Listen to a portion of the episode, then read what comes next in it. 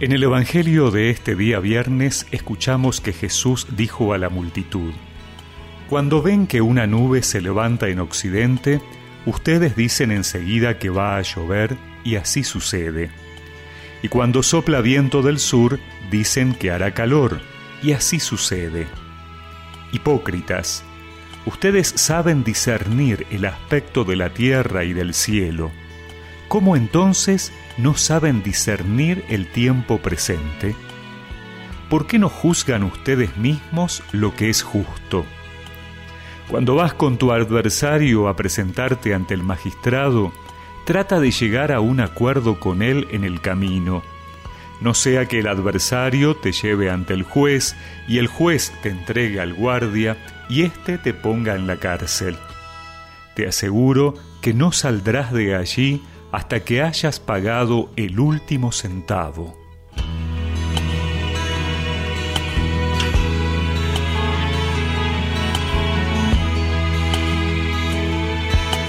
El mensaje de Jesús exige decidirse.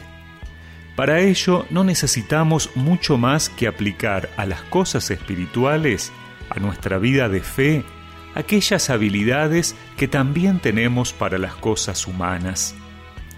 Así como determinados signos de la naturaleza nos muestran lo que vendrá, también necesitamos saber que la vida del hombre no solo está marcada por la sucesión rítmica de la lluvia y el calor, sino también por las experiencias históricas a las que están ligadas el reino de Dios.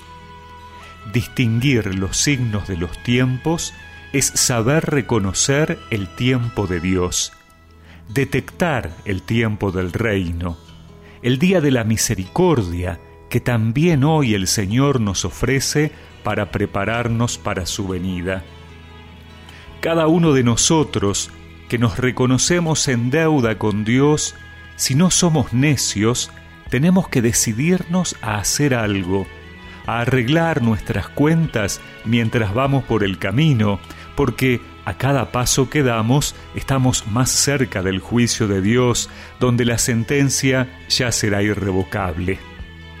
No podemos esperar que pase ese momento, porque ya no tendremos nada que ofrecer a cambio. El día es hoy, decidirse es hoy.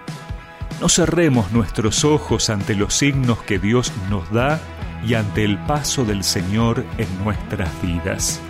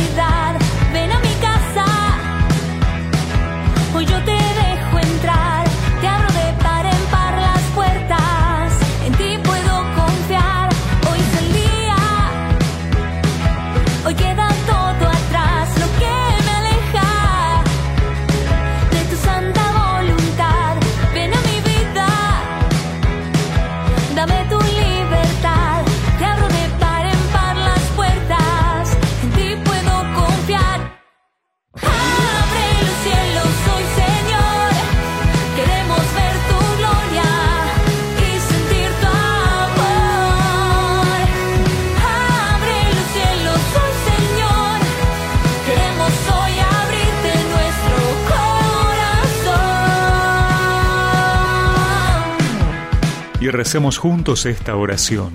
Señor, dame sabiduría para saber reconocer tu presencia y humildad para admitir que necesito tu perdón. Amén. Y que la bendición de Dios Todopoderoso, del Padre, del Hijo y del Espíritu Santo los acompañe siempre.